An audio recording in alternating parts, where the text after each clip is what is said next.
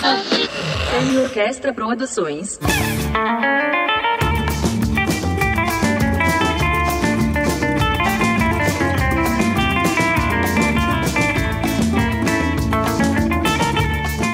Boa noite, bom dia, boa tarde, boa madrugada, ouvidos atentos da Podosfera.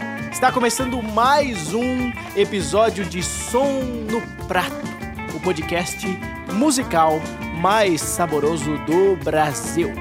Eu sou Alex Rossar e durante a próxima hora eu vou acompanhar vocês, como sempre, em um bate-papo apetitoso sobre música brasileira instrumental.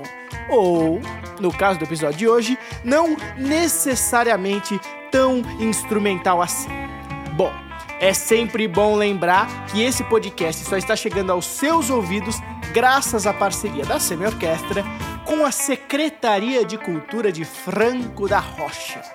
Também quero lembrar a todos que esse programa está sendo gravado à distância e cada um dos participantes está em sua respectiva casa, respeitando o isolamento social recomendado pelas autoridades competentes.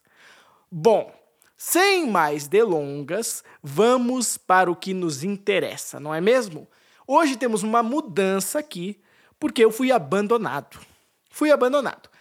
Clara Koch, minha grande companheira flautista da semi-orquestra, pulou deste lado da bancada e foi para a nossa mesa de entrevista, né? Foi para a nossa mesa de bate-papo.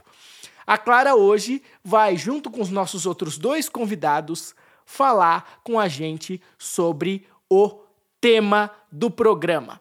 Eu vou começar apresentando hoje da direita virtual para a esquerda virtual. À minha direita virtual está ela, como eu já disse, Clara Koch.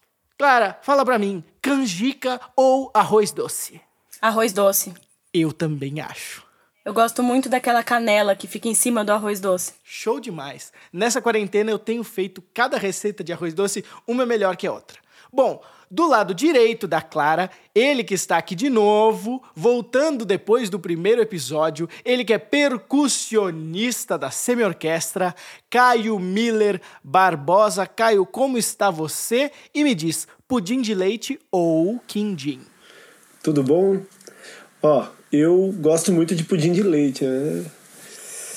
Inclusive, acabei de, de comer um hoje, agora há pouco. Ah, então, então tá pronto, tá pronto pro programa, porque alguém que comeu um pudim de leite está pronto para tudo. E do lado direito do Caio, ao meu lado esquerdo, está ele voltando mais uma vez depois do grande desempenho no episódio número 2 sobre música de concerto. Ele João Batista de Brito, ele que inclusive não falei no último programa, mas é saxofonista da semi-orquestra. Ele é saxofonista, arranjador, compositor, muitas coisas mais. Batista, como tá você? E me diz, pé de moleque ou paçoca? Muito que bem, estou bem, estou ótimo. É... Eu gosto muito de paçoca.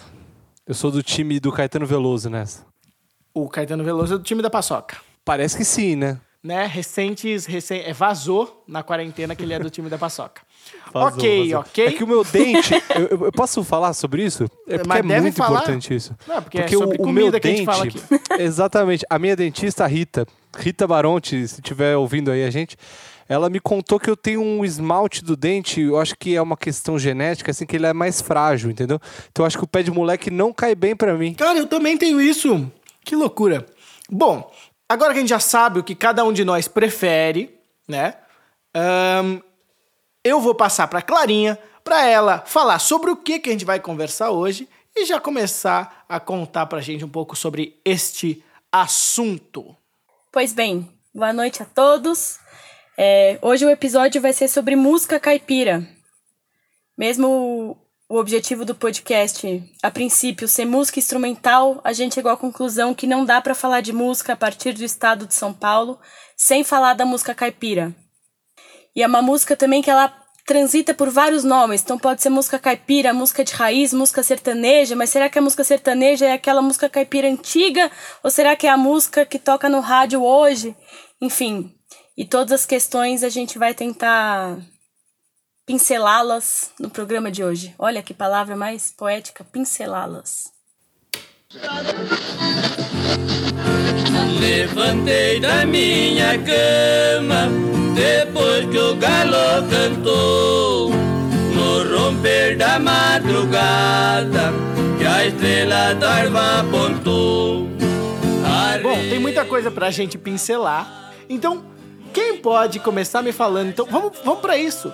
Alguém sabe me dizer a diferença, se é que existe, entre música caipira e música sertaneja? Polêmica, começamos com uma polêmica das melhores, hein, Alex? Olha, é, eu acho que existem no mínimo 300 mil formas diferentes de responder essa pergunta, assim. Pensando nisso, eu acho que o melhor jeito da gente responder isso é mostrar um pouco um panoramazinho, assim, do, do que seria essa, essa música caipira ou essa música sertaneja. Vamos lá. A música, ela nasce sendo chamada de música caipira. Essa música que a gente tá falando aqui hoje. E, a partir de um determinado ponto, ela começa a ser chamada de sertaneja, tá? E algumas pessoas continuam a se chamar de caipira. E daí nasce depois um outro conceito que é o sertanejo raiz para diferenciar de um sertanejo romântico que depois se desdobra num outro conceito que é o gênero do sertanejo universitário, que já é bem diferente daquela música caipira. Mas, Batista, Fala, Clarita. é, pra gente organizar o pensamento, o que que fez com que essa música chamada de música caipira, né, as modas de viola, essa tradicional, começasse a ser chamada de música sertaneja? Acho legal isso. Eu vou falar, eu acho que o Caio podia complementar depois, mas isso muito provavelmente tem a ver com a construção de um universo pejorativo com a palavra caipira dentro das cidades. Mas isso é um pouco especulativo, é uma das teorias possíveis, assim. Na mangueira da fazenda do Lajado, conheci um boi maiado, descaído como que. É, não só seguindo aquilo que o Batista tinha falado, né, dessa mudança do termo de caipira para sertanejo, né? Isso aconteceu realmente num momento no momento assim, metade do do século 20, entre os anos 50 e 60. E você tem até duplas um pouquinho anteriores aos anos 60 que continuaram é, aceitando né, essa terminologia caipira que passou a ser vista né, por alguns como mais pejorativa e alguns violeiros passaram a preferir até o termo sertanejo mesmo, né? Por exemplo, o Tunico e Tinoco sempre, né, sempre foi uma uma dupla que sempre aceitou ser chamada de música caipira, né? Sempre sempre trouxe esse nome assim. E, e tem outras duplas, o próprio Tião Carreiro e Pardinho já já iam mais na linha dessas duplas que passaram a preferir o nome sertanejo. E né? são praticamente da mesma época, né, Caio?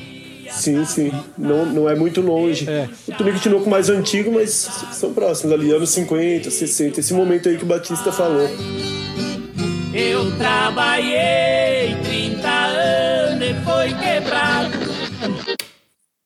Não, eu ia puxar um, um gancho sobre essa questão do preconceito, assim, mas que eu acho que esse preconceito em relação ao caipira vem tanto do fato de quando aconteceu o êxodo rural, o pessoal que trabalhava na roça chega na cidade não consegue aplicar tudo que ele sabia sobre né, o tempo, sobre o plantio, e ele não está preparado para mexer com as máquinas. E também muitas vezes ele ainda não é alfabetizado, e na cidade é preciso que as pessoas saibam ler. Então criou-se esse estigma muito cruel e horrível de que o caipira às vezes é um atrasado ou é um ignorante.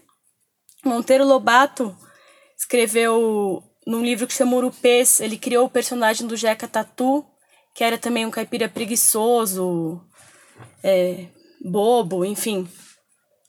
E aí parece que, pelo que eu, eu só achei em um lugar essa informação, então eu não tenho certeza absoluta, mas que Monteiro Lobato foi contratado para fazer uma propaganda de fortificante e ele usou o Jeca Tatu como protagonista dessa propaganda. Então ele era cheio de pereba, todo ferrado, e aí quando ele tomava esse fortificante, ele ficava bom.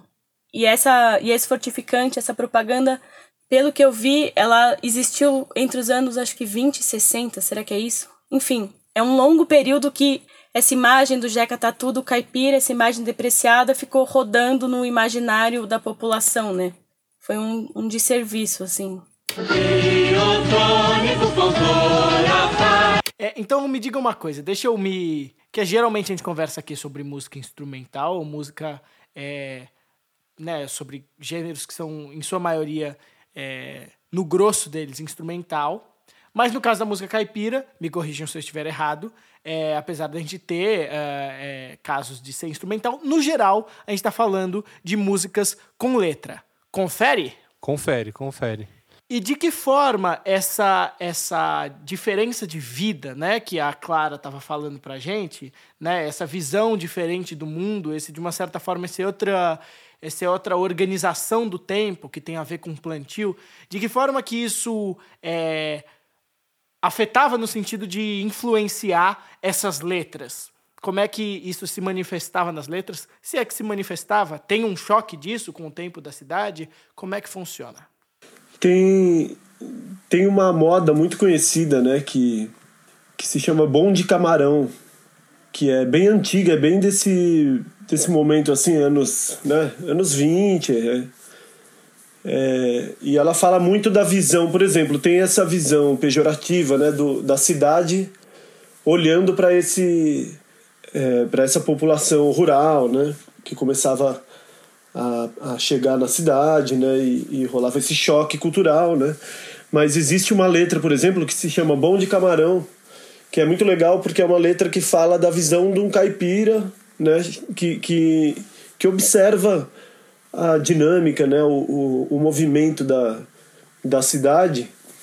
E ele, do jeito dele, acaba, acaba, acaba não concordando, sabe? Criticando e até zombando de muitas das, das, das coisas que se desenrolam né, nesse jeito, vamos dizer, entre aspas, civilizado, né? Aquela coisa dos advogados pegando pegando um bonde para ir para o trabalho, né? E, então é uma letra bem interessante, assim, e que, e que tem esse humor caipira, né? Meio que essa resposta a, a essa a essa lógica, né, de, de, de chegar e ser visto como alguém atrasado, né? E, na verdade ele chega e observa isso e critica isso, né? Ah, nessa, nessa moda bonde camarão, né? O personagem ali que está observando esse bonde, né? Observando essa população da cidade, né? O que eu gosto muito dessa moda que o Caio citou é que ele critica, eu concordo com o Caio, mas é de um jeito muito é, peculiar, assim, uma crítica de um jeito muito interessante, muito próprio desse universo é, é, caipira. Que é só comentando, assim, contando a história de um determinado jeitinho, assim, sabe? Aqui em São Paulo que mais me amola São esses bonde que nem gaiola. Cheguei a abrir uma portinhola Levei um tranco e quebrei a viola. Ainda pus dinheiro na caixa da esmola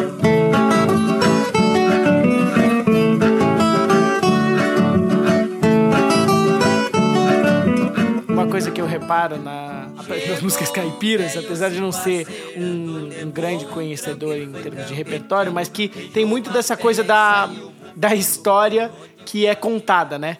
Então, é, é uma. De, de terem cenas e de ter uma história sendo contada mesmo. E aí as coisas aparecem sempre concretizadas numa história. Como você falou, não é uma crítica é, pura, né? Vazia ali. Ah, estou criticando isso, isso aqui é assim, aquilo é daquele jeito. Não, conta uma história, então fica tudo meio ilustrado, né? De que forma que isso é, se desenvolve? Ou vocês acham que isso pode ter a ver com essa questão do tempo, né? Essa, esse tempo que é menos fragmentado que o tempo da cidade, né? Manda ver, Clarinha. Eu acho que isso.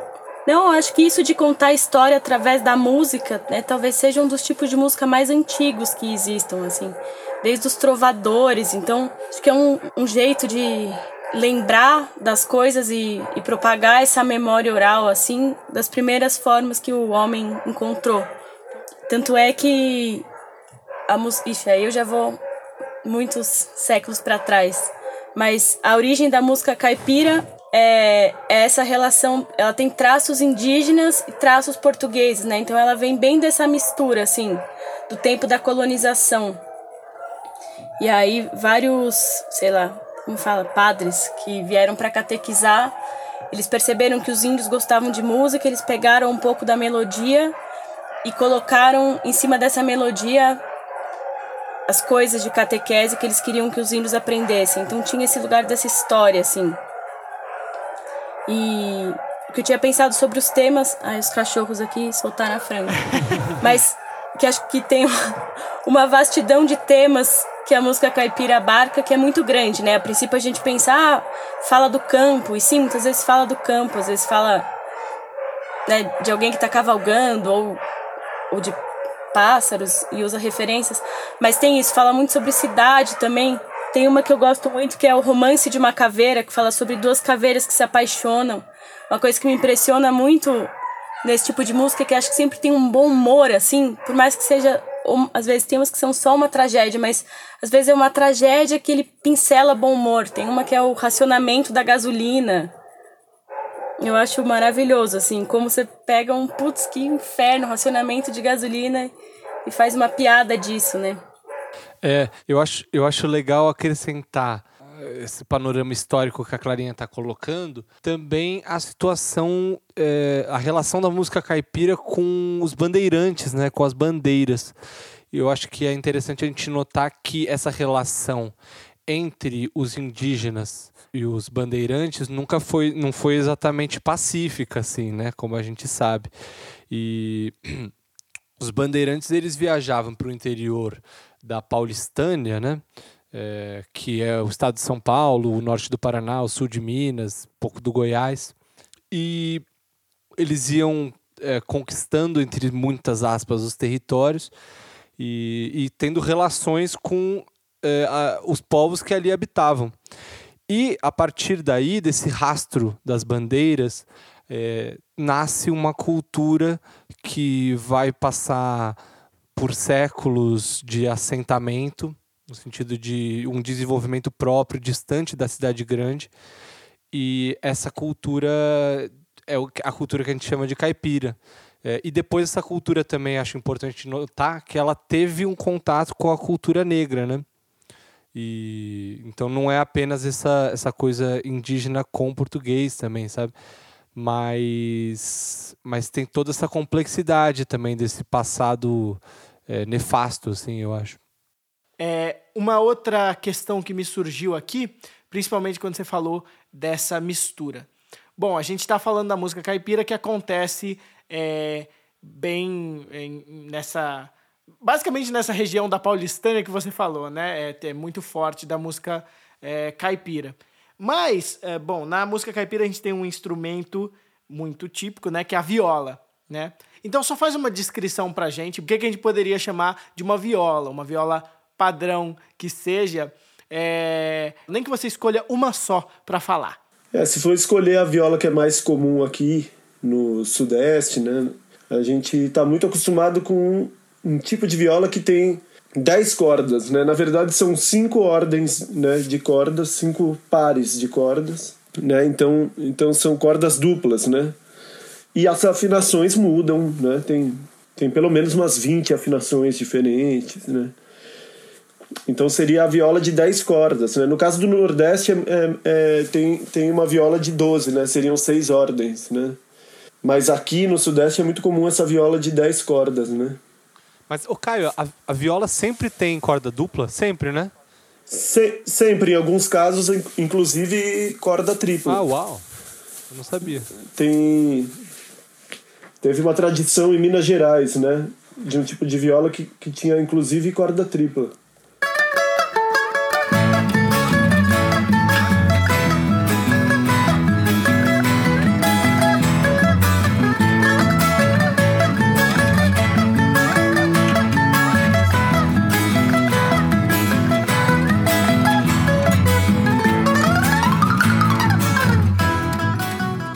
Posso fazer um acréscimo sobre a viola? Por favor. que eu achei muito interessante. Primeiro que uma das coisas que eu aprendi e não sabia é que a viola é um instrumento muito mais antigo que o violão. Acho que o violão, tal como a gente conhece, tem uns 250 anos. E a viola acho que tem muito mais, assim. É, cheguei a ver que os primos da viola chegam a ter 800 anos, assim.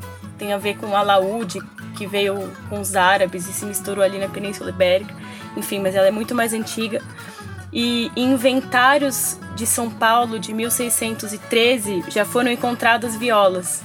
Então ela já está presente, né, enraizada em São Paulo, putz, desde o século 17, no mínimo, né? Provavelmente desde que os portugueses chegaram, assim, um instrumento muito muito presente, por mais que às vezes a gente conheça pouco, assim.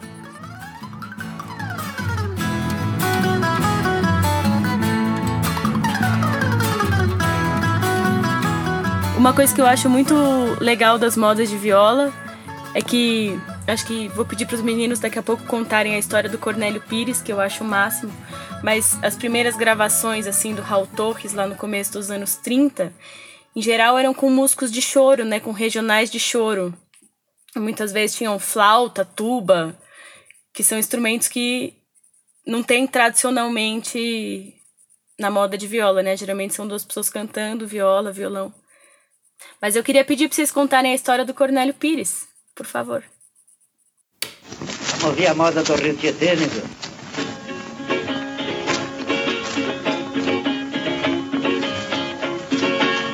Fui chamado numa festa no Rio Tietê. Quer contar, Canhão? Eu vou, vou- eu vou contando, você vai complementando, vai me, vai me interrompendo pra, pra dar mais detalhes, assim. Mas o Cornélio Pires era um cara de Tietê e era visionário, né? E eu acho que é engraçado como, já que a gente tá falando de música caipira, tudo na música caipira é caos, né? As narrativas são os causos. E essa história de como a música caipira entrou dentro do mercado fonográfico é totalmente um caos também, né? porque o Cornélio Pires ele teve a visão de começar a fazer conferências assim que na verdade é tipo uma comédia stand-up assim tipo ele o que ele fazia ele tipo ele lotava teatros contando causos tipo contando histórias de um jeito engraçado e tipo é, enchia teatros em São Paulo tanto é, de uma galera granfina como uma galera trabalhadora assim da cidade. É, e daí ele teve a visão de falar, pô, eu vou gravar uns causos desse e umas músicas desse interior de São Paulo e vou sair vendendo. Daí ele pegou, prensou um disco às próprias custas, falou que ele mesmo ia distribuir, foi até Bauru. É, cara, diz, diz esse caos, essa lenda aí, que ele vendeu todos os discos que ele tinha prensado, acho que era milhares, não sei quantos, antes de chegar em Bauru, na década de 30, né? Então, uma história bem peculiar. Né? Mas essa história do Cornélio Pires me faz pensar uma coisa que eu acho muito interessante, muito característica da música caipira e também, enfim, do começo do samba, que é essa questão da autoria, né? Então o Cornélio Pires viajava pelo interior, provavelmente ele foi pegando trechinhos de música de vários compositores anônimos e na hora que ele gravou, ele colocou como se a música fosse toda dele. Eu acho que é interessante para complementar isso que você está falando, Clarinha, perceber que a música caipira tem sempre uma relação muito forte com rituais é, religiosos, muitas vezes, como por exemplo Folia de Reis, é, no começo do ano, que tem bastante em, em poxa, interior inteiro, assim. É, essas músicas meio sem autoria que são usadas meio nesse, nesse canto ritual que tem uma relação direta com essas modas de viola, depois com gêneros, com cururu, com, com gêneros assim, né? Boa. É uma, uma, então me ajudem aqui com uma coisa. Sem a gente chegar muito para cá, então falando uh, mais, digamos, das primeiras gravações, as primeiras duplas de música é, caipira, é, em que gêneros a gente pode falar? É, temos gêneros, temos separação de gêneros. É, falem para mim os principais, é, quais as diferenças entre eles, enfim, contem para mim. Eu acho que para responder essa pergunta, Alex, a gente tem que falar de um processo que, porque você falou as primeiras gravações desse gênero musical, né? Desses gêneros musicais.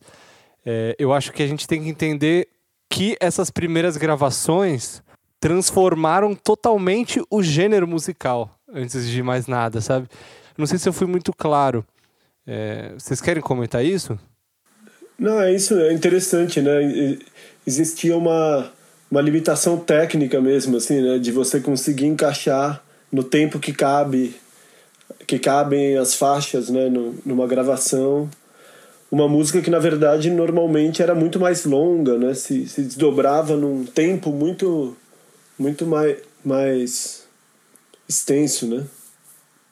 É legal sobre, sobre ainda sobre falando sobre gênero, tem um estilo de, de música, né, dentro da cultura caipira que é o cururu, né?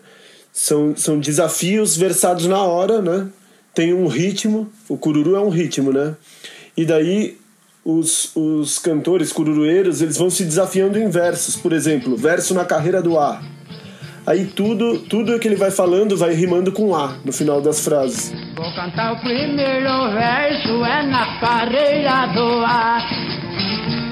Sou eu mesmo parafuso que canto em qualquer lugar.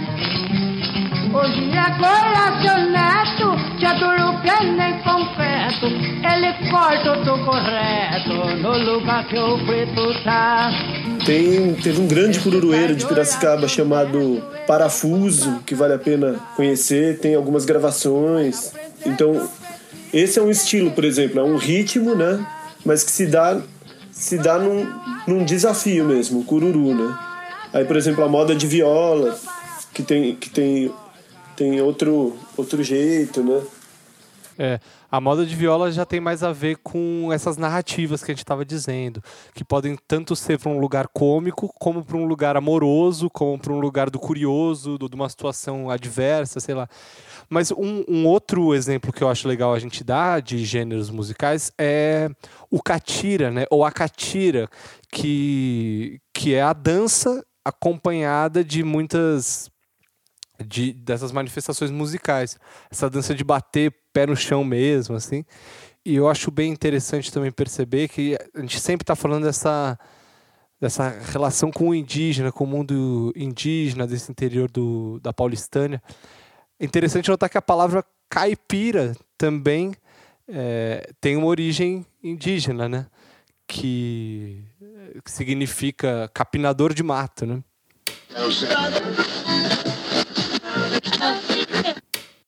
Eu queria puxar um gancho que o Batista falou da origem da palavra caipira. E aí isso me fez lembrar o quanto, quanto essas modas de viola carregam uma maneira de falar muito peculiar, né? Essa maneira do caipira, esse sotaque. Queria que você falasse um pouco sobre isso, Batista. Porque afinal eu não consigo deixar o meu lado de perguntadora e mediadora. Eu tô me divertindo nesse meio de campo. Beleza.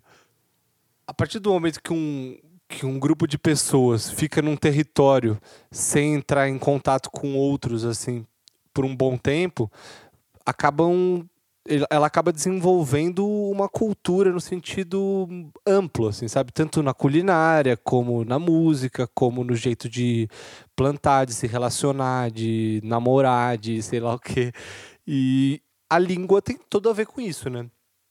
Então, o sotaque tem muito a ver, a construção desse sotaque tem muito a ver com isso. Esse R, er. R retroflexo.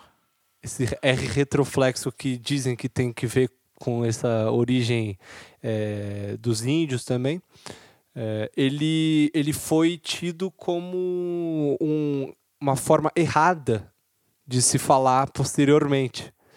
É, pessoal, pessoal, é, eu agora vou. vamos, vou encerrar aqui esse primeiro bloco de conversa, mas não se preocupem que nós voltaremos. Nós voltaremos para conversar um pouquinho mais sobre essa chegada da música caipira na cidade, sobre música caipira hoje, música sertaneja. Conversaremos muito mais. Mas agora vamos para o momento bom de garfo.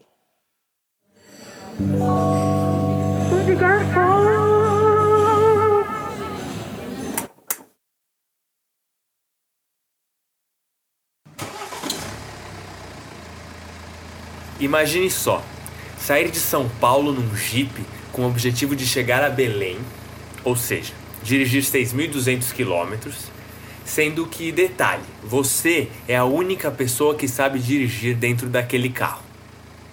Agora, se não bastasse, para ficar ainda mais emocionante, Imagina fazer isso em 1957, quando muitas vezes, por falta de estrada, o jeito era ir pela areia da praia. Pois é, precisa ter muita coragem para fazer uma viagem dessas, não é mesmo? E sem sombra de dúvida, coragem nunca faltou à boa de garfo de hoje. Pensa numa pessoa porreta, com um pé em São Paulo e o outro que se esparrama pelos quatro cantos do Brasil. A personagem de hoje foi uma pioneira na televisão, apresentando por mais de 30 anos um dos programas de auditório mais longevos da televisão brasileira.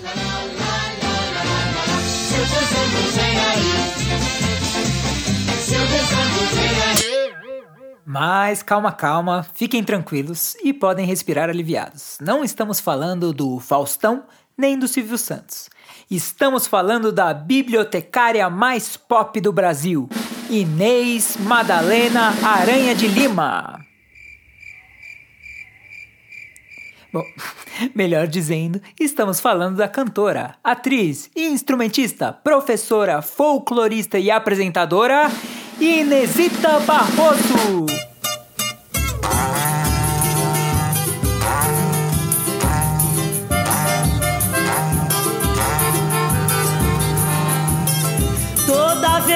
Viajava pela estrada de ouro fino, de longe eu avistava a figura de um menino. Inesita nasceu em 1925 em São Paulo. Cantava desde pequena e começou a aprender violão na surdina. Aos seis anos de idade, se escondia embaixo do sofá enquanto sua madrinha tinha aulas de violão clássico. Mais tarde, em 1932, começou a fazer aulas de violão e canto. Só que as letras das canções eram todas adaptadas para que as crianças não aprendessem músicas falando de amor. Então, sambas famosos de Noel Rosa e Eri Barroso, que faziam sucesso na época, passavam a falar de gatinhos e vestidinhos cor-de-rosa. Inesita, que conhecia as letras originais de cor e salteado, chorava e pedia para deixar de frequentar as aulas. Meu violão e uma cruel desilusão foi tudo que ficou. Até que ela ganhou seu primeiro rádio. Bem, nas décadas de 30 e 40, o rádio vivia sua época de ouro. E todas as noites, Inesita ia para o seu quarto, apagava as luzes e ficava ouvindo e decorando os sucessos. Meu sabiá.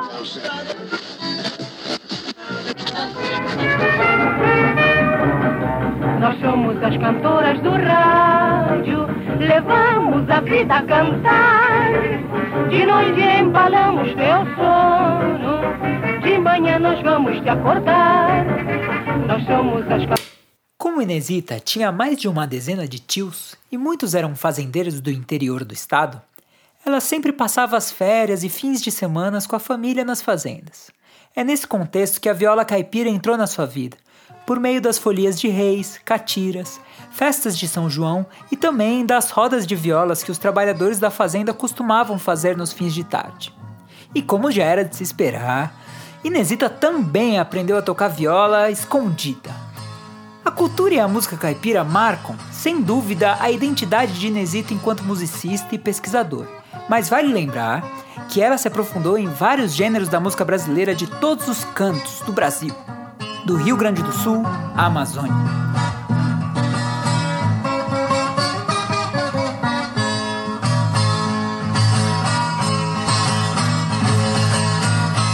Carreira profissional de Inesita começou lá na década de 50, depois do seu casamento com Adolfo Barroso.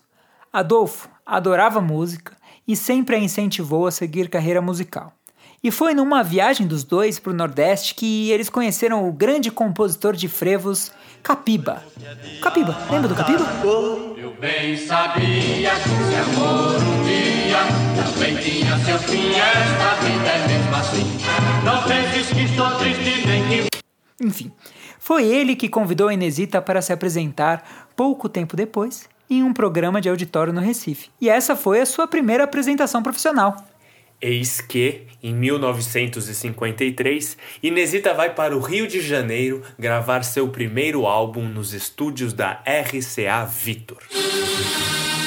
RCA Victor apresenta. De um lado, a moda da pinga. E do outro lado? Perguntou o diretor da gravadora. Ela não tinha preparado nada para o outro lado. Eu que era acostumado com aquele disquinho de vinil que eu gravava assim para mostrar para os meus alunos de música, que a gente gravava na cidade, um lado só. Aí eu olhei assim, o Paulo falou, cala a boca, você não sabe que disco tem duas faces?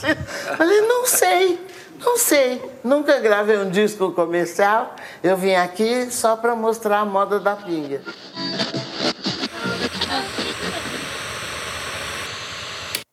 E nesse momento, o grande amigo sambista e biólogo Paulo Vanzolini, que acompanhou na gravação, sugere que ela grave um samba dele. Ronda. A música se tornou um sucesso na boemia carioca e paulistana. E sabe quem gravou com ela? Olha a coincidência. O regional que acompanhou a Inesita na primeira gravação de Honda era formado por alguns dos grandes músicos da época.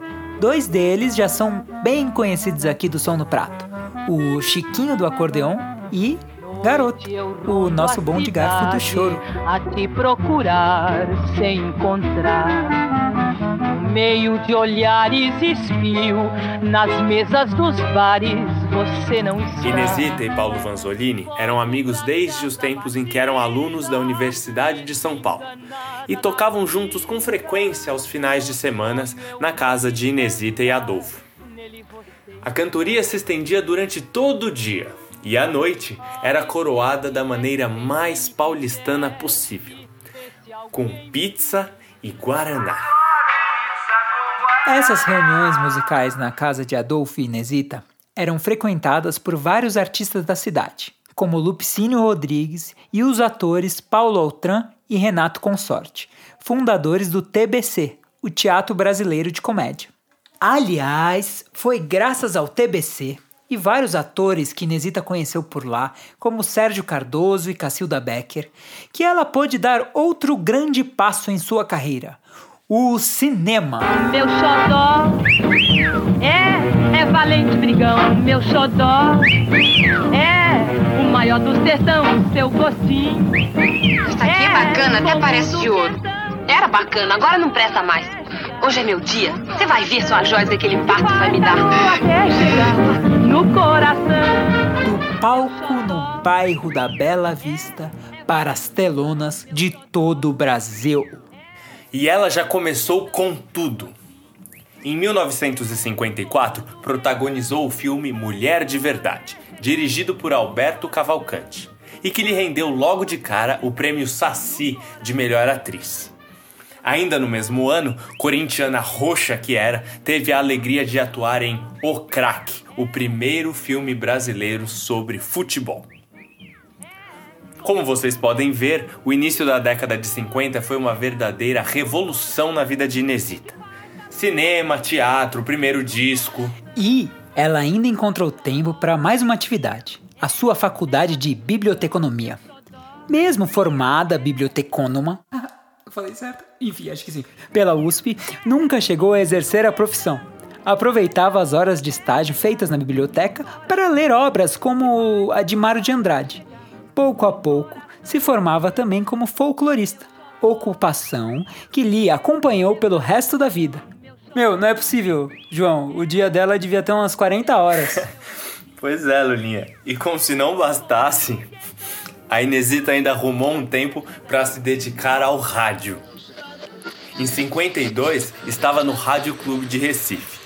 No ano seguinte, foi contratada para compor o elenco da Rádio Nacional em São Paulo, que tinha em seu time uma grande estrela da época e que também já apareceu no nosso primeiro episódio. Quero ver você adivinhar quem foi essa pessoa, Lulinha. Pô, de novo o garoto, cara? Não, foi a Hebe Camargo, que cantou aquela música do garoto, São Paulo Quatrocentão, lembra? Não acredito. De novo, a Hebe tá em todos. Ela vai aparecer no próximo, tá? Ó São Paulo, ó meu São Paulo, São Paulo, quatrocentão. Ó São Paulo, ó meu São Paulo. Em 54, Inesita foi trabalhar na Record, se tornando a primeira cantora contratada da emissora. Depois de anos, foi contratada pela TV Cultura. Mas justiça seja feita. Inesita nunca abandonou o rádio. Seguiu apresentando durante 10 anos um programa na Rádio Cultura chamado Estrela da Manhã. Mas, Joeira, é, e aquela história lá do começo, do Jeep lá de Belém, não saber dirigir, aquela história lá? Bem lembrado, Lulinha. Olha só, aquilo foi uma proposta de filme feita por Oswaldo Sampaio, que contaria a história de Jovita, uma heroína brasileira do Nordeste que se veste de homem para poder participar da Guerra do Paraguai. Daí que Inesita decidiu embarcar em 57 num jipe em uma viagem pelo Nordeste, levando de copiloto seu ex-cunhado Maurício Barroso. Mas ela nunca chegou no seu destino final.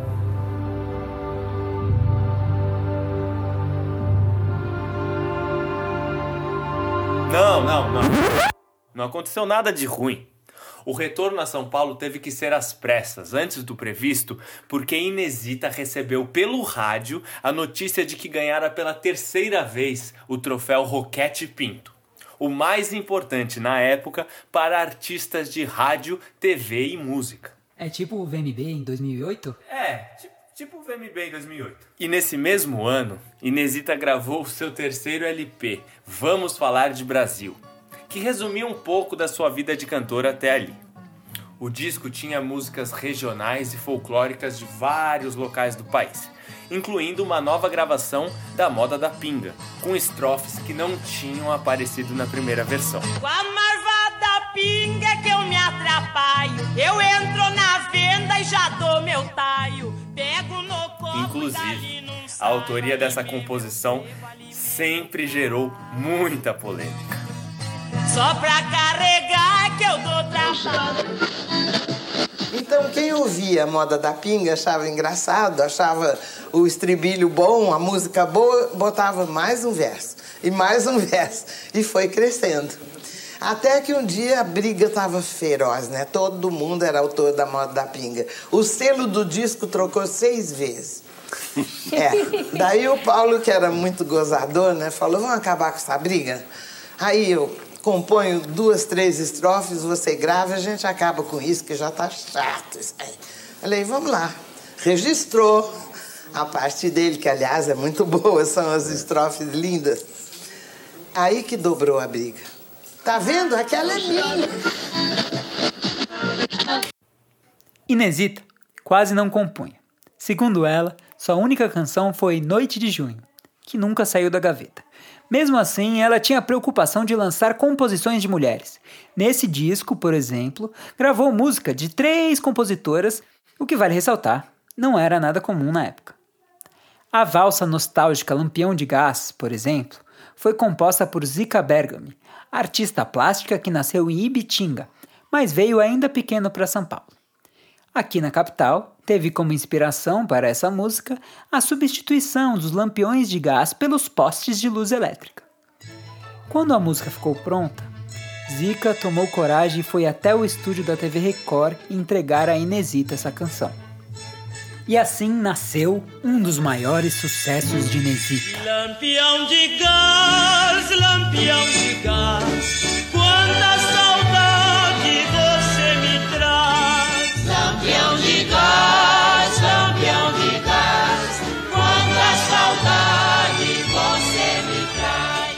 contrato de Inesita com a TV Record acabou em 62. E apesar de todos os prêmios e do sucesso de seus discos, ela sentia que as coisas estavam mudando um pouco.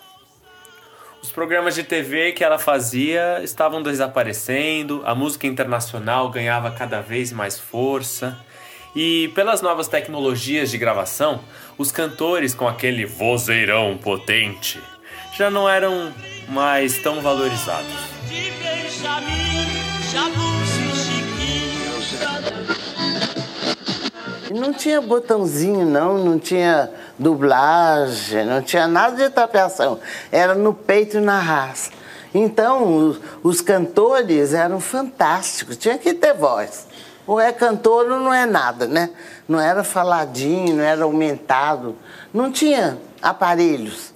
E era cantado é, era cantado Inesita ficou oito anos sem gravar e se dedicou a dar aulas de violão e de canto para pagar as contas.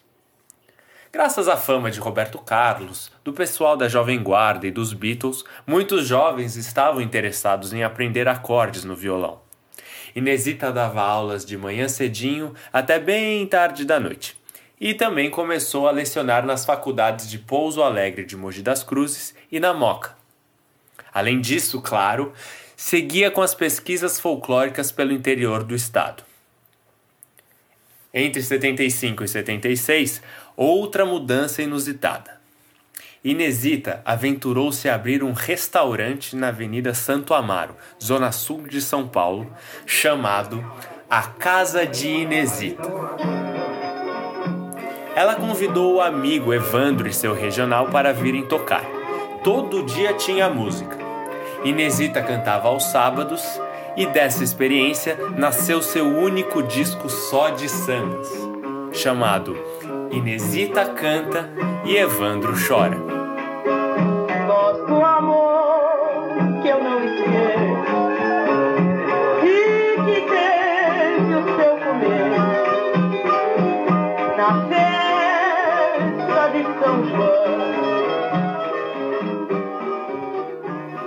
Em 1980, ela participou como convidada do programa de auditório Viola Minha Viola, que havia estreado em maio daquele ano e era apresentado pelo radialista campineiro Moraes Sarmento e pelo cantor, compositor e instrumentista mineiro Nonô Basílio.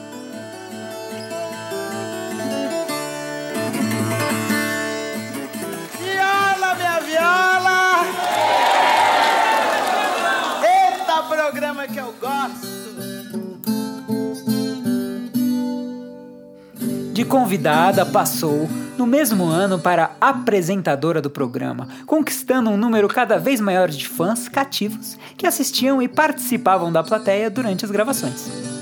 Ao todo, Inesita gravou mais de 1.500 episódios até sua morte em 2015. Com quase 100 discos gravados e mais de 200 prêmios, Inesita só não teve tempo para, sei lá, participar do circo.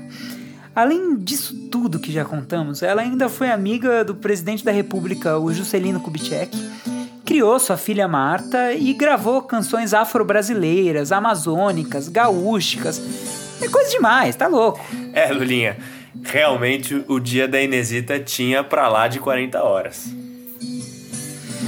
Nossa biblioteconomista, cantora, professora polivalente foi então uma folclorista de primeira. Deu aula de violão e de folclore, viajou pelo Brasil todo, apresentou programas de TV e rádio, abriu um restaurante e o mais importante de tudo, comeu muita pizza com guaraná.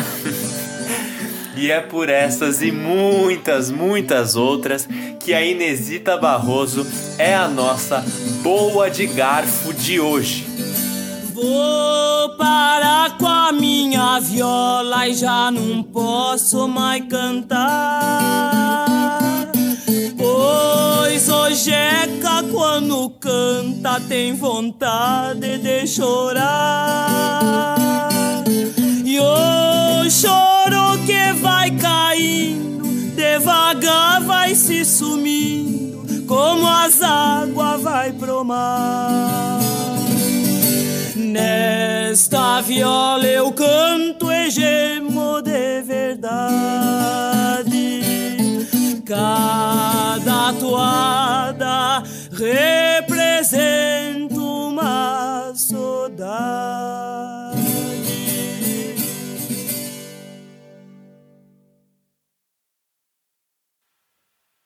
Vamos agora para o momento do cafezinho, onde a gente vai ouvir o café que o Caio Miller tomou com o violeiro André Moraes. O cafezinho, o cafezinho, o cafezinho.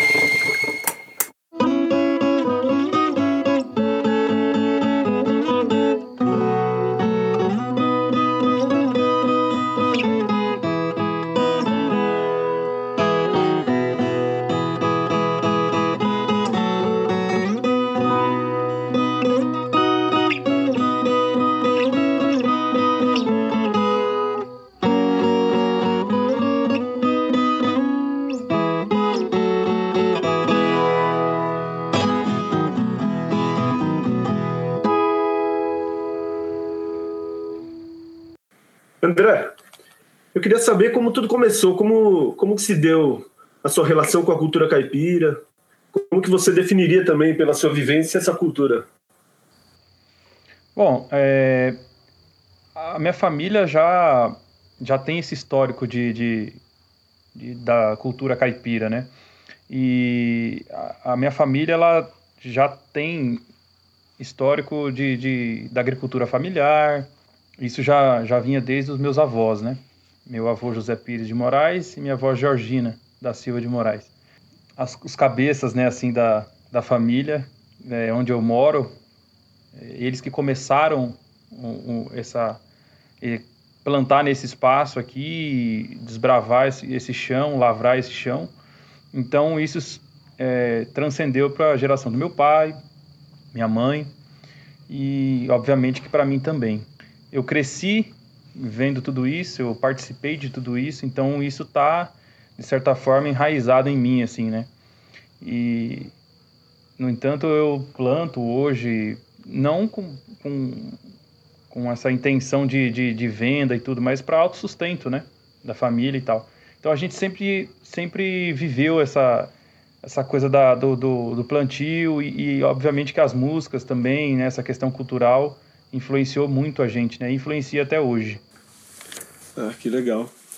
E eu queria saber sobre uma história dessa época que uma vez você me contou a respeito, a história do violão verde, que eu gostei como que começou isso, como é que foi o seu primeiro contato assim, né, com, com uma viola, né? Como eu comentei, é, meus familiares também tinham essa, essa questão da, da música caipira muito forte, né? Meu avô sempre teve violão, acordeon, viola caipira e passado um tempo o, com esse com esses instrumentos assim em casa, o meu avô tinha um violão tonante verde, né, com uma, uma borda preta e e aí ele, ele, por ter vários instrumentos, ele não tocava assim eximiamente é, um, ele ficava sempre arranhando cada um deles. Então, é, quando eu estava começando a aprender a tocar um pouquinho de violão, ele quis me presentear com esse violão tonante, né, verde. E aí depois é, de repente surge uma ideia assim do meu pai, né? O que, que, você acha da gente fazer uma viola, né, com esse violão, né? Porque a gente já tem muito violão aqui, né? Eu tenho violão, seu avô tem violão, seu tio tem violão. Aí começou a coisa, né? Aí a gente não sabia como afinar, não sabia como tocar, meu avô afinava meio que de ouvido. Aí o meu avô conhece, então, nos apresenta, aliás, né? O seu Batista, que mora aqui numa cidade, num bairro aqui, né? Da cidade de Embu-Guaçu, Grande São Paulo. Aí a gente foi até a casa do seu Batista, é, aprender como é que se afina a viola, né? Como é que manuseia a viola, porque girava uma, uma, uma, um mistério né, sobre a viola, sobre a afinação, qual tipo de afinação e tudo mais, né? E aí a gente foi até a casa do seu Batista, o seu Batista deu uns toques. Voltando para casa, a gente é, pegou esse, esse, violão e começou a, a empreitada de querer transformar esse violão numa viola. A gente fez a alteração, colocamos um cordal, né, nesse violão para aguentar a sustentação.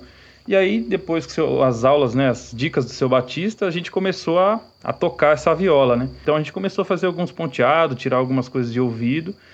E, e essa foi a história do violão verde, né? Interessante. Queria saber sobre os ritmos.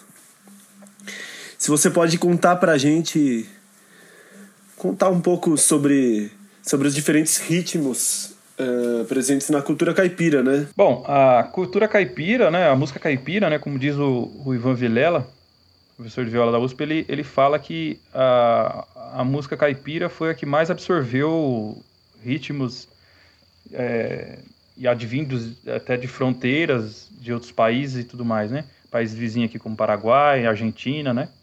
A gente tem os ritmos de fronteira que é a, a polca paraguaia, é, as guarânias, né?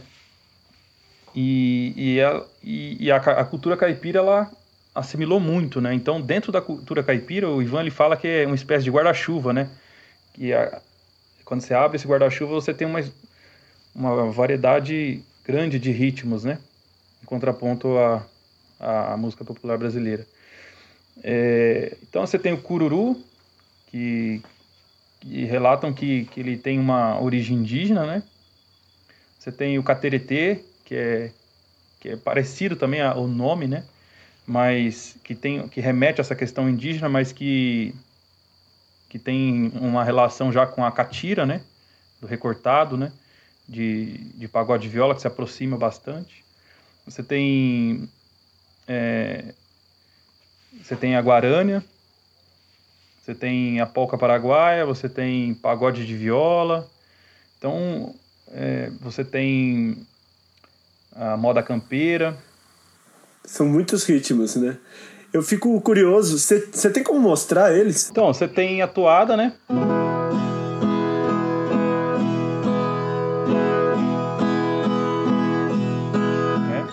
É, tem o cururu.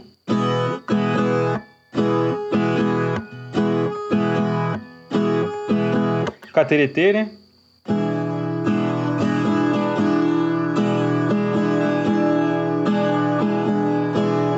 Guarânia.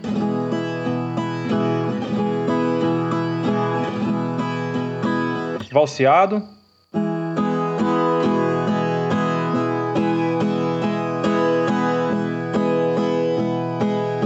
Você tem pagode caipira, né?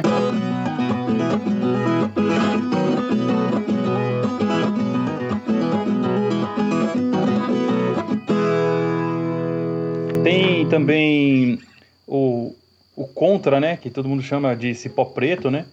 Mas que o Itapuã, o maestro Itapuã, que gravou com muitos músicos caipiras, ele fala que a, o pagode caipira, ele, ele tem a... Ele só é o pagode caipira quando você tem a viola fazendo esse recortado, né? Que é o, o recortado do, da catira, né? Esse aqui é o recortado da catira, né?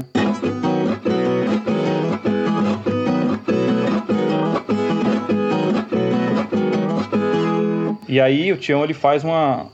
Esse, ele pega esse reportado da catira, né? Que, é, e acaba fazendo uma, uma dancinha, né? Um, uma dancinha que eu falo na mão esquerda aqui, né? Dos dedos, ele faz esse. esse, esse ele lança, né? Esse, esse pagode caipira, mais estilizado um pouquinho do cateretê, que ficaria assim.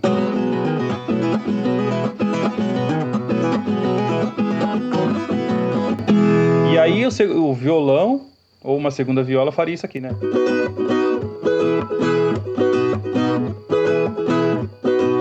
Isso, todo mundo chama de pau preto.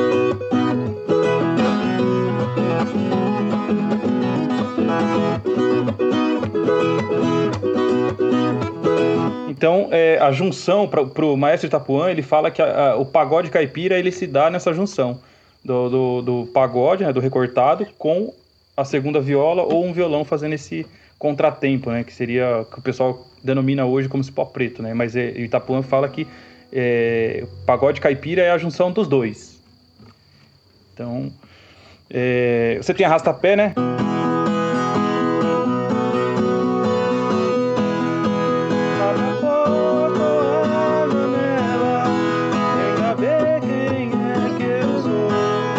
Né? Você tem a querumana, né?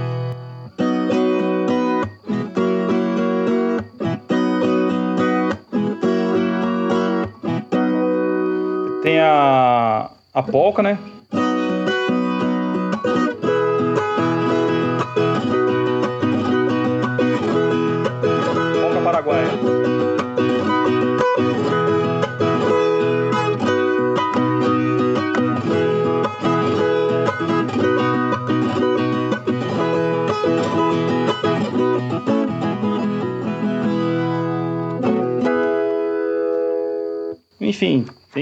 Infinidade de ritmos aí que, que, que a música caipira é, abarcou, né? Então, é, a cultura caipira, né? A, a, música caipira em si, ela tem uma variedade rítmica muito grande, né?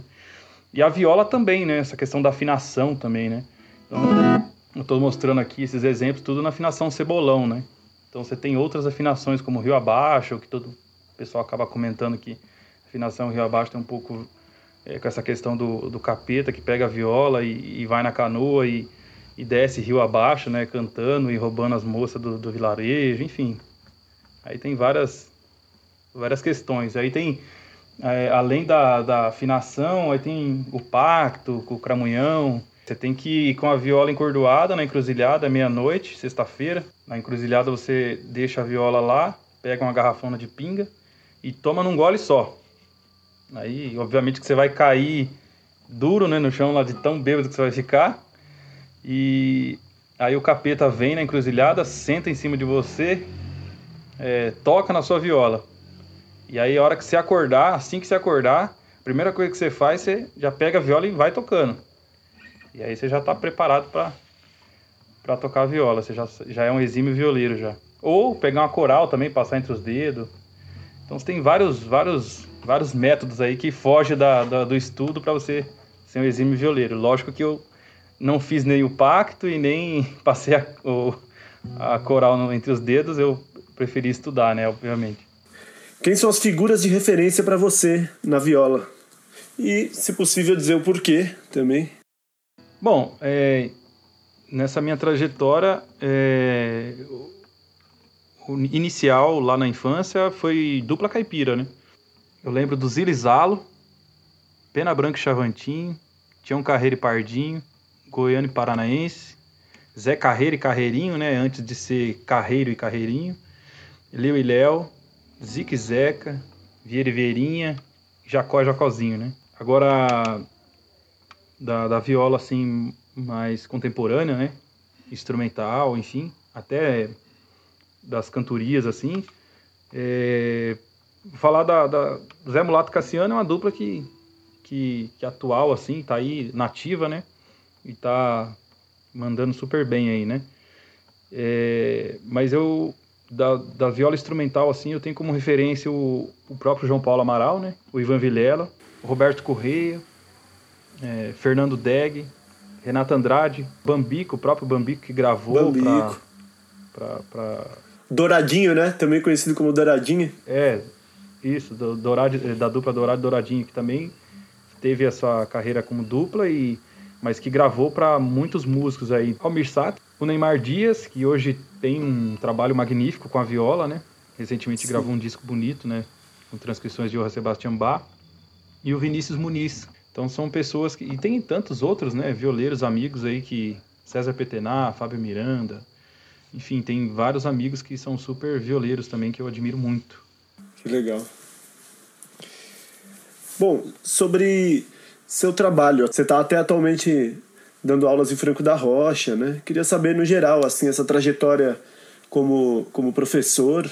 Então, é, estudando já na, na, na graduação, eu como eu falei, eu já tinha essa procura de, de, de, de, dar aulas né, de violão e viola, que são instrumentos que, que é da minha meu conhecimento, assim, né? E atualmente trabalho na prefeitura de Franco da Rocha. É um trabalho que, que eu é, substituo o Fábio, né, como um professor que, que participou de um, um edital, né? E há três anos atrás, se eu não me engano, e, e, ele começou um projeto. Então, o Fábio Miranda é um cara que, que começou é, esse grupo de viola em Franco da Rocha, né? Então, eu estou, na verdade, é, continuando um trabalho que ele já iniciou há três anos atrás, um trabalho magnífico, né? Porque o grupo cresceu bastante, eu tive a oportunidade de substituí-lo algumas vezes e, e tem um grupo bem considerável lá em Franco da Rocha, que tem um trabalho magnífico, que hoje eles, eles são é, um grupo que cedia um projeto também, que foi encabeçado pelo Fábio, que é o projeto Violada, né? E esse projeto é um projeto que onde a Orquestra de Viola de Franco da Rocha recebe vários violeiros para mostrar um trabalho. Esse é um trabalho independente, que o Fábio encabeçou junto com o Bruno e, e outros violeiros, né? Inclusive eu também fui anfitrião. Então, em cada cidade tem um violeiro que é anfitrião e esse anfitrião ele recebe é, outros violeiros, né? É um, é um trabalho independente de fomento a espaços para violeiros tocar e mostrar o seu trabalho, né? Seja cantado, instrumental, enfim. E aí quem ficou como anfitrião é a Orquestra de Viola de Franco da Rocha. Então a Orquestra de Viola de Franco da Rocha recebe esses violeiros que, que chegam na cidade para se apresentar. Queria saber como que a gente pode encontrar um pouco do seu trabalho na internet e também quem quiser começar a tocar viola, né? Pode ir por, por qual caminho? Eu tenho a página no Facebook, André Moraes, é, Instagram, André Moraes Violeiro, e um canal no YouTube que eu posto algumas videoaulas. Então eu queria te desafiar a escolher uma comida, né, um quitute que represente a sua trajetória e que acompanhe também muito bem um, um cafezinho, né, um cafezinho musical como esse aqui que a gente está tomando. Bom, é, um quitute que eu gosto muito é a pamonha. A pamonha que... Por que, que eu gosto muito de pamonha? Talvez por uma questão da família, né? A pamonha ela tinha um, todo um rito, né? Que a gente tinha que ir lá colher o milho, aí a gente que era criança ajudava a descascar o milho, as mulheres já ajeitavam todos os tachos para colocar lá a água para ferver, para cozinhar, né? Isso é muito característico da, da cultura caipira, né? Da questão do mutirão, né?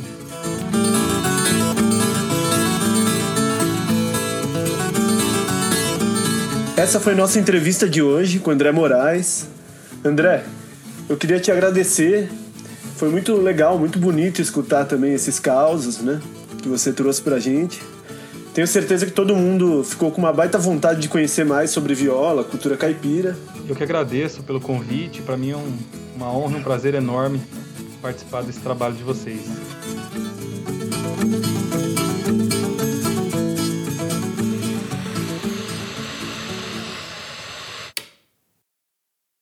Estamos de volta para o nosso segundo bloco para conversar um pouquinho mais sobre música caipira. Ok, no primeiro bloco a gente conversou sobre muitas coisas, mas principalmente sobre a origem da música caipira.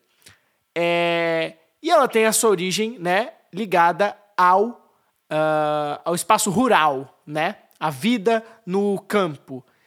Mas a partir de um momento, a gente começa a ter essas mesmas pessoas indo para a cidade. E é sobre isso que eu quero começar conversando com vocês. Que marcas essa vinda da música que é originalmente do campo para a cidade deixa na, na, música, né? E nas pessoas também, enfim, falem um pouquinho sobre isso. Como é que é esse processo de passagem do campo para a cidade? Clarinha, quer começar? É, quero. Bom, acho que acho que essas músicas que tratam dessas temáticas do campo e, e esse lugar da música como festa, como celebração, foi muito importante para a manutenção das comunidades, né? Então, quando as pessoas vieram do campo para a cidade, elas conseguirem criar esse senso solidário de se ajudar esses migrantes que foram principalmente para as periferias das cidades. É, e e essa força, esse conhecimento né, da cultura caipira para que isso resistisse, né, essa, essa cultura mais, mais afetiva, mais próxima foi fundamental, né, e esse ambiente cultural é, foi o ambiente que se construiu, né, do, dessas pessoas vivendo na cidade, né. É, legal. É, de um ponto de vista, vocês falaram, né, mais é, das pessoas agora, que claro, são as pessoas que fazem essa música e, então eu imagino que tenha alguma influência na música em si. Então, em, a partir de que momento a gente consegue ver essa mudança? É, é, parece até uma coisa meio contraditória, né? Mas a partir de que momento a gente pode falar em música caipira urbana? Eu acho que essa música caipira urbana, essa contradição interessante que você propõe, eu acho que a partir do momento que, que essa música começou a ser gravada, né? Igual a gente falou é, que o, esse processo de, de inserir a música caipira dentro do mercado fonográfico é, já restringiu e colocou uma cara urbana para essa música necessariamente, né? Então esse processo tem muito a ver com isso. É óbvio que as narrativas se preservam, o, essas narrativas de causas etc, se preservaram, mas tiveram que se transformar.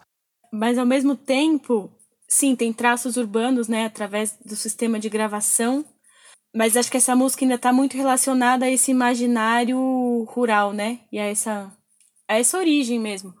E acho que a partir dos anos 60, quando grupos de música caipira começaram a colocar, por exemplo, guitarra, e aí veio se desenvolvendo essa música sertaneja, que pelo menos a Inesita jura que é uma estrada completamente diferente da música caipira tradicional, que elas não têm nada a ver mas que começou a surgir nos anos 60, essa urbanização vem muito à tona, né? Com o uso de instrumentos modernos. É, elétricos, né? Também que. Elétricos, tem que exato. lembrar que num ambiente rural, nos anos 60, a gente tinha pouquíssimo, né? Energia elétrica mesmo, literalmente. Eu acho que também tem a ver com o processo da marcha para a marcha para o oeste, né? Essa ocupação mais eh, recente dos territórios a oeste da capital, né? Eu acho que isso também eh, urbaniza ou leva o ideário urbano para esses lugares. E eh, esse ideário, o Ivan Vilela, o Ivan Vilela é um, um grande pesquisador do universo caipira e do universo da viola, ele fala uma coisa que eu acho muito bonita, que é o universo da cidade ele tem a ver com o ter, enquanto o universo eh, caipira tem mais a ver com o ser, né? E, e, e, esses sonhos eles são um pouco diferentes, assim, sabe? As experiências, igual a gente viu na entrevista do André, as experiências eh, rurais muitas vezes são muito mais coletivas. Essas práticas, como a prática do mutirão, por exemplo, isso tudo vai se transformando em alguns lugares diminuindo e outros lugares se preserva porque tem uma força eh, das práticas mesmo, assim, sabe? E da necessidade até mesmo, né? Claro, é. De você ter uma comunidade, né? para conseguir estabelecer uma sobrevivência, né? Uma, uma produção. De... E mandaram eu cantar, pensando que eu outra coisa que o Ivan Vilela fala é que a música caipira tem um estigma de ser uma música pura, intocada. É, enquanto ela é, na verdade, uma, uma manifestação cultural profundamente aberta para estar em relação com outras culturas. Então eu não acho que é algo surpreendente, por exemplo, entrar é, instrumentos elétricos ou se relacionar com músicas de outros lugares do mundo, assim. É, então, claro, tem essa essas questões de influências que vocês falaram que vem desde o começo, é, desde sempre, né, da música caipira. A música caipira como uma música muito aberta a influências. Mas tem um momento que o modo de produção muda, né? Tem um momento em que as pessoas começam a, a gravar é, e precisam vender discos. É, em, em- em que momento que isso acontece? Em que momento isso aparece na música? E quando que a gente começa a ter é, essa, essa diferenciação ou, ou esse ou pelo menos o conflito entre essa música sertaneja que a gente reconhece como música sertaneja hoje, né? Essas duplas, al- algumas coisas se mantêm muito claramente, né? A estrutura sempre de duplas, é, tem algumas coisas que se mantêm muito claramente, mas ah, mudam, né? Várias outras. Em que momento começa a ter essa essa crise assim, que começa a se falar sobre isso?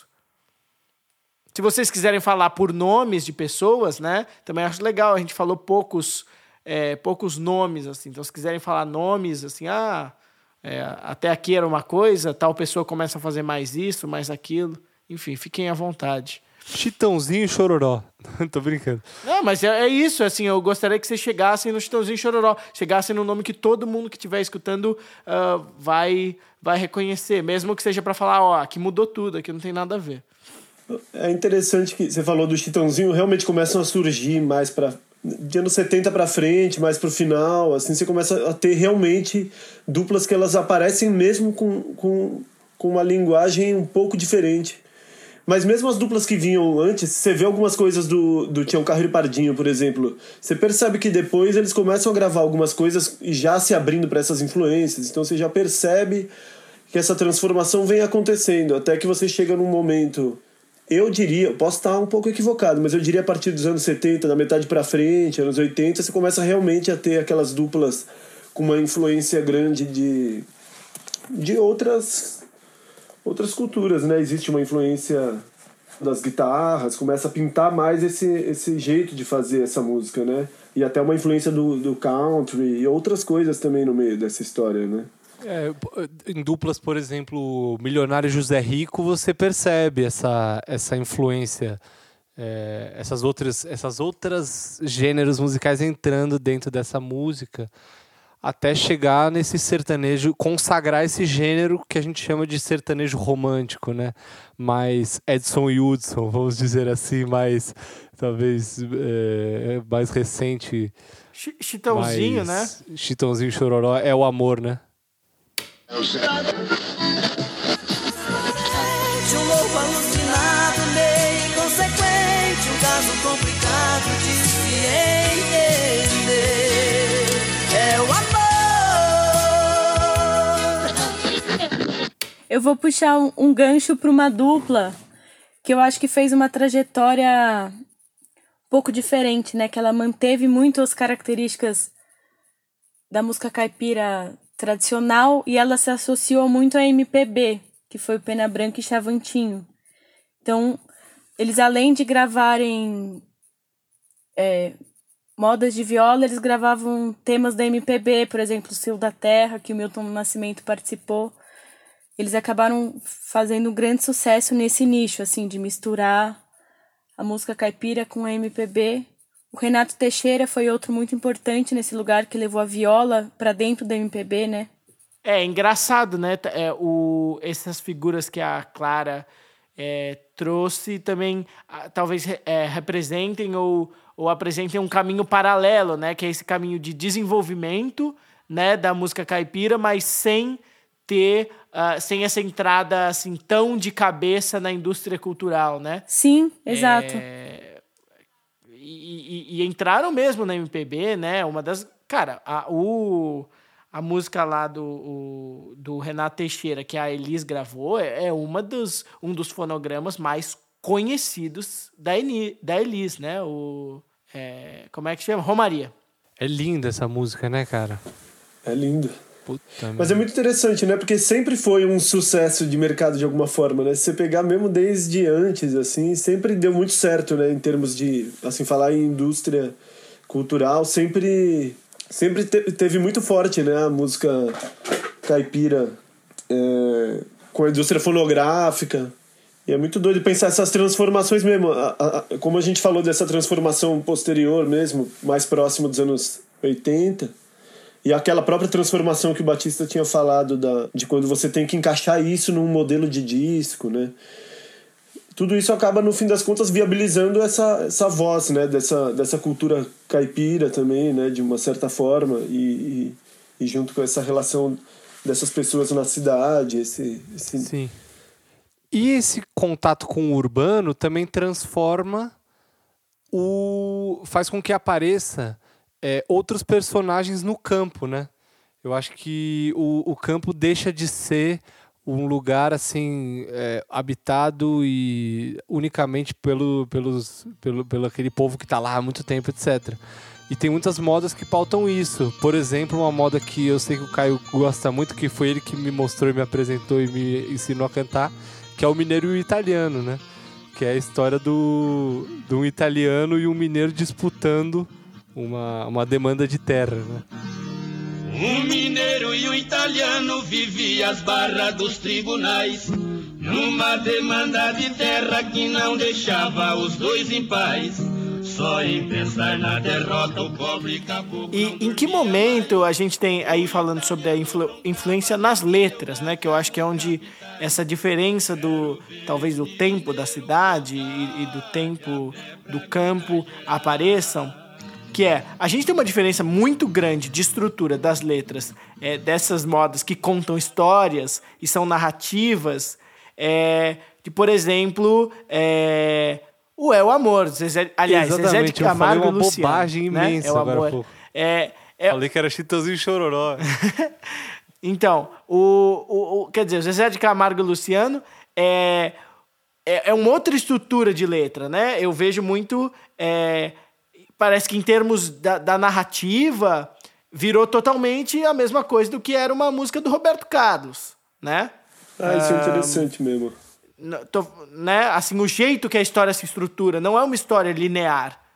É uma história que, que, que, que se desenrola de outras maneiras. É menos história, né? No sentido narrativo, né? É, se vocês puderem comentar um pouco sobre isso. Não, é, eu concordo mesmo, né? São, são outras outras maneiras de. Eu não sei, eu fico pensando até que são outras maneiras de viver mesmo, né? Essa influência da jovem guarda, outras maneiras de se relacionar com, com, com se apaixonar, né? Com, com tudo isso, né? Que tanto as outras modas mais antigas já tinham, mas de outra maneira, né? E, e passam a ter, né? Num determinado momento. Sim, mas eu acho interessante perceber que mesmo é, que essas letras tenham mudado, tem muitas coisas que permaneceram, né? Igual o próprio Alex falou, essa coisa de manter uma dupla, essa dupla ficar cantando em aberturas, geralmente, agora eu vou falar musiquês, desculpa, terças, terças ou sextas, assim, né? E isso tá no, no Zezé de Camargo e Luciano, isso tá no Bruno e Marrone, isso tá na, no, na música das duplas atuais. Isso tá Daniel. nas. É, isso tá nas Irmãs Galvão, isso tá, sabe, no Tião Carreiro e Pardinho, e nas outras duplas do Tião Carreiro. Isso tá em tudo, sabe? Vieira e Vieirinha. Exatamente, tá, poxa, muito tempo, assim. Tem uma permanência, apesar de uma transformação muito grande, assim. Então, concluindo, eu acho que é muito. Não é injusto falar, chamar essa música de um nome parecido ou de um mesmo nome até certo ponto, sabe? Engraçado que Uh, a gente tem o quanto essa, essa, essa ideia da monocultura talvez não tenha um pouco a ver também com o que aconteceu no âmbito cultural, né? Dessa música caipira. Se a música caipira não está um pouco ligada àquele pedacinho de terra menor, familiar, da agricultura familiar, enquanto a música sertaneja também não traz um pouco disso, é, desse, dessas monoculturas, talvez até pensando nisso, né? De uma coisa que é um pouco implacável, uma coisa que talvez não deixe espaço para outro tipo de coisa crescer.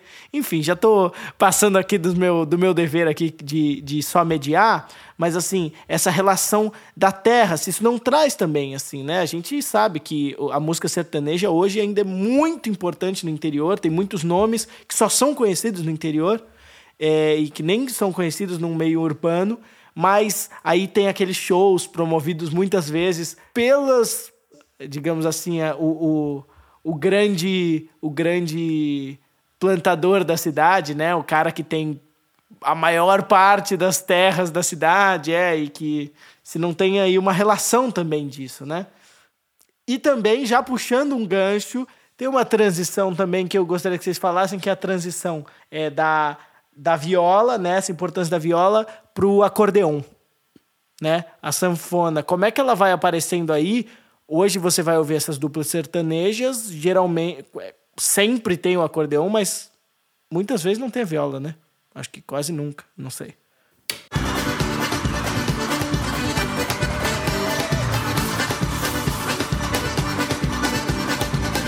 Bom, é um momento de especulação, porque eu não sei realmente. Por um lado, sempre teve alguma, alguma aparição ou outra da sanfona, né? Mas realmente, hoje em dia, isso é uma unanimidade, né? Eu não sei se tem a ver um pouco com uma mescla também com a cultura sulista, não sei, não sei mesmo uma presença maior nessa mescla. ah, sei. tipo uma coisa de gaita, assim. O que eu sei é que tem acordeonistas, tipo o Mário Zan, por exemplo, que são figuras geniais, assim, do. do... É, exatamente, né? Festa junina, sacou? É isso. É... É, pessoal, então falando agora talvez de uma coisa um pouco é, menor. Uh, menor não, mas vamos falar um pouquinho, já que é o, né, o programa sobre música instrumental. Hoje a gente abriu uma exceção, mas é, falei um pouco sobre a viola na música instrumental. Eu, eu, eu posso falar de um violeiro que eu pude conhecer é, pessoalmente. Eu gostaria de, de falar só para mostrar assim para quem quiser ir atrás. Assim, ele infelizmente ele morreu com 60 anos, assim. É, morreu até tragicamente, foi no, um acidente com um ônibus. Enfim, na, tem até uma questão, assim, parece uma moda de viola, o jeito que ele, que ele acabou partindo, né? Que foi o Índio Cachoeira, que era um, exímio violeiro, teve uma dupla também com, o Italinho, cantou também, né? Mas ele era um exímio violeiro que compunha músicas, é, era um construtor de instrumentos também, fazia viola, cavaquinho, harpas, tudo, né? E vale muito a pena conhecer, um baita violeiro e muito, muito legal assim o, o trabalho dele, né?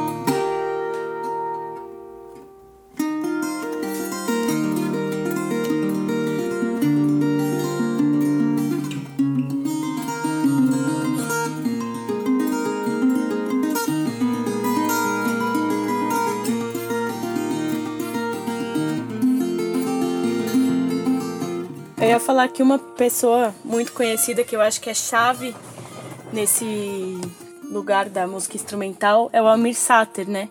Que, vixe, tocou com um bando de gente, também tem uma super é, importância em trazer a música caipira e relacionar ela com a MPB. E eu descobri agora, eu não sabia que ele fez novelas. Então ele também foi muito importante porque ele difundiu a viola nas novelas. Então o Ivan Vilela, que é um outro violeiro muito importante que o Batista, espero que ele fale daqui a pouco porque ele manja mais que eu, ele falou que tinha épocas que vinham jovens querendo aprender viola e que acho que isso tem a ver com a presença do Almir Sater nas novelas. Mas, ô Caião, eu ia pedir para você falar um pouquinho da Helena Meirelles.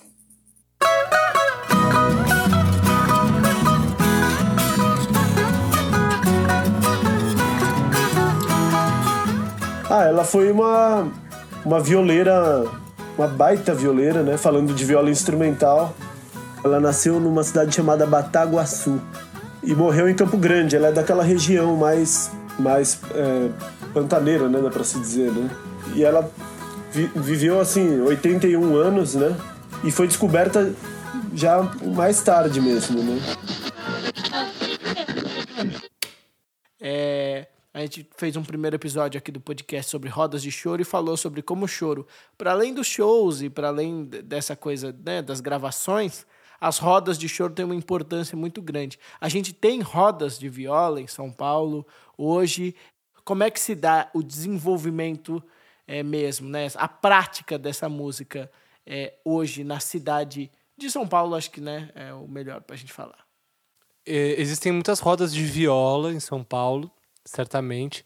E eu acho peculiar, por exemplo, uma dessas rodas é uma roda que tem ali no Parque da Água Branca. Eu sempre achei interessante essa roda ser no Parque da Água Branca, que é o parque mais wild, assim, mais. É, que tem pato andando, né? Tem os bichos. E, e, eu acho que não é à toa, não é por acaso que a galera foi fazer isso logo ali, sabe? Acaba sendo um recanto, assim, né? No meio da cidade, a São Paulo antiga, né? Assim. Então eu acho que as pessoas encontram esses espaços para onde elas se sentem bem para fazer a coisa, vão lá e fazem, sabe?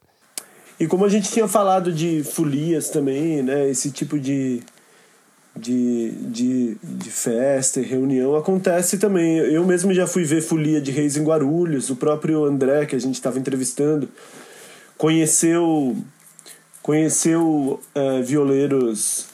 Foi o Carreiro. Carreiro tem a dupla Carreiro Carreirinho, ele conheceu lá, lá em Guarulhos também, numa folia de Reis também. Foi às quatro horas da manhã, meu cachorro de guarda latiu. Levantei para ver o que era e vesti meu casaco de frio. Então vi que Muito bom, pessoal.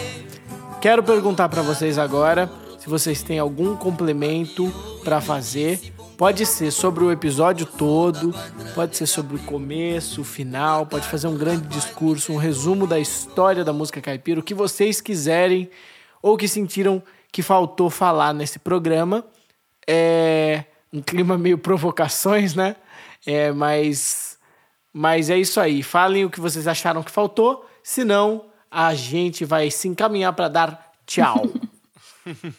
Olha, eu acho que eu acabo esse programa sentindo que faltou muita coisa, né? Porque a música caipira tá tão espalhada no Brasil, ela vem de tanto tempo que acho que é muito difícil abarcar tudo, assim.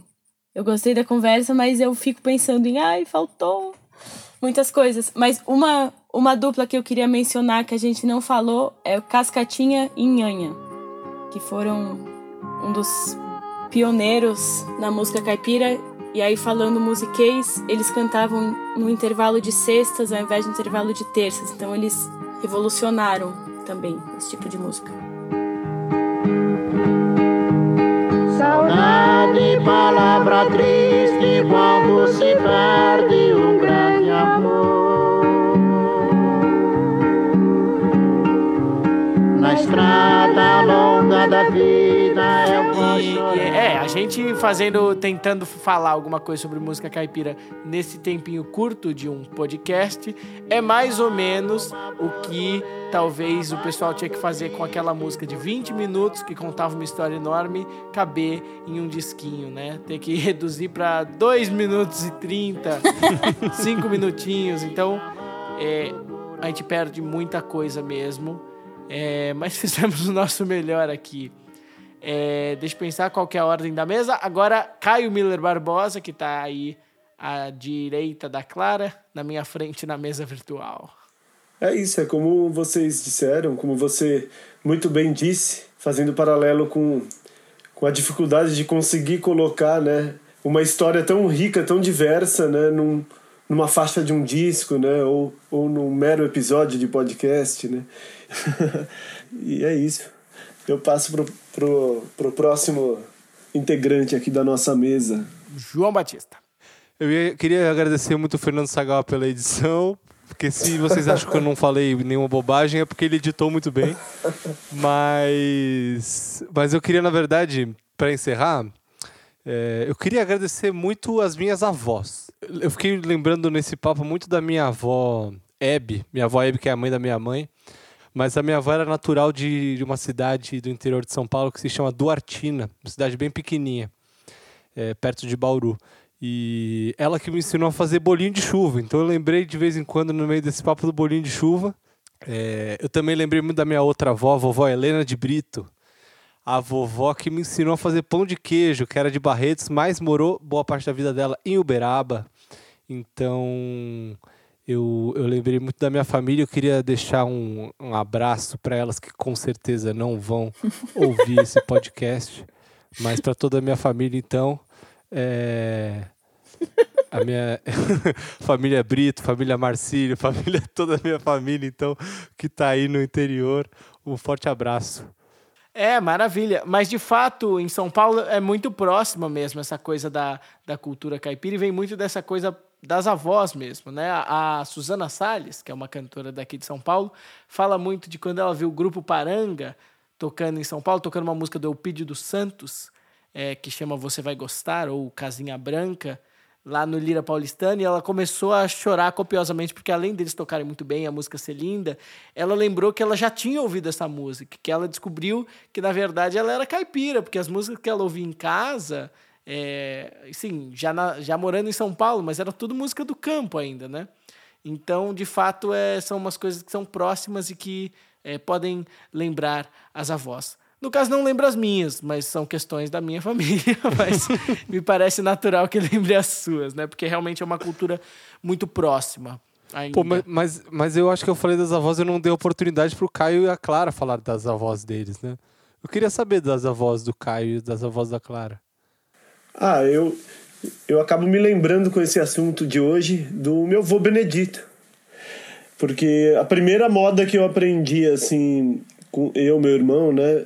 A gente aprendeu com o nosso vô e é uma moda que tá ali no, nos discos do Cornélio Pires. Eu até suspeito que ele tenha escutado isso, porque na época devia ser o, o que começou a ser gravado mesmo, né? Assim, o que começou a aparecer no rádio, assim, de coisa gravada de música. Que é uma moda chamada Mecê Vai Casar, que o Cornélio Pires gravou. E, e o meu vô, ele era caipirão, né? Veio para São Paulo depois, mais tarde. Enfim, se alfabetizou tarde, nasceu no Bororé. Nasceu no Bororé, veio para São Paulo, viveu a vida toda em Santo André, né? E teve que conviver com a tristeza de você ter um irmão gêmeo, os dois serem super musicais e não formarem uma dupla. O que é uma mentira, porque formaram, mas faz tempo que vocês não praticam. É, eu, né? eu, lembro que ele gostava muito no fim da vida dele, assim, quando a gente visitava ele, que a gente cantava com ele umas, umas modas, assim, violão e duas vozes, né? E, e ele bem caipira, né? Bem caipira mesmo. Essas memórias, assim, né? De, de família. Né? Então, justiça seja feita. O meu avô também é caipira. Ele é viking e caipira. Ele se chama Ainar. E nasceu em Piracicaba. É, eu lembro dele cantando moda de viola, mas eu não lembro exatamente o que. A única coisa que eu lembro até hoje é do hino de Piracicaba. O hino do uhum. 15 de Piracicaba. Glorioso XV. Pessoal, é isso. Podemos finalizar aqui? Sim. Ok, então. Muito obrigado a todos vocês que nos ouviram até aqui e até o próximo episódio de Som no Prato.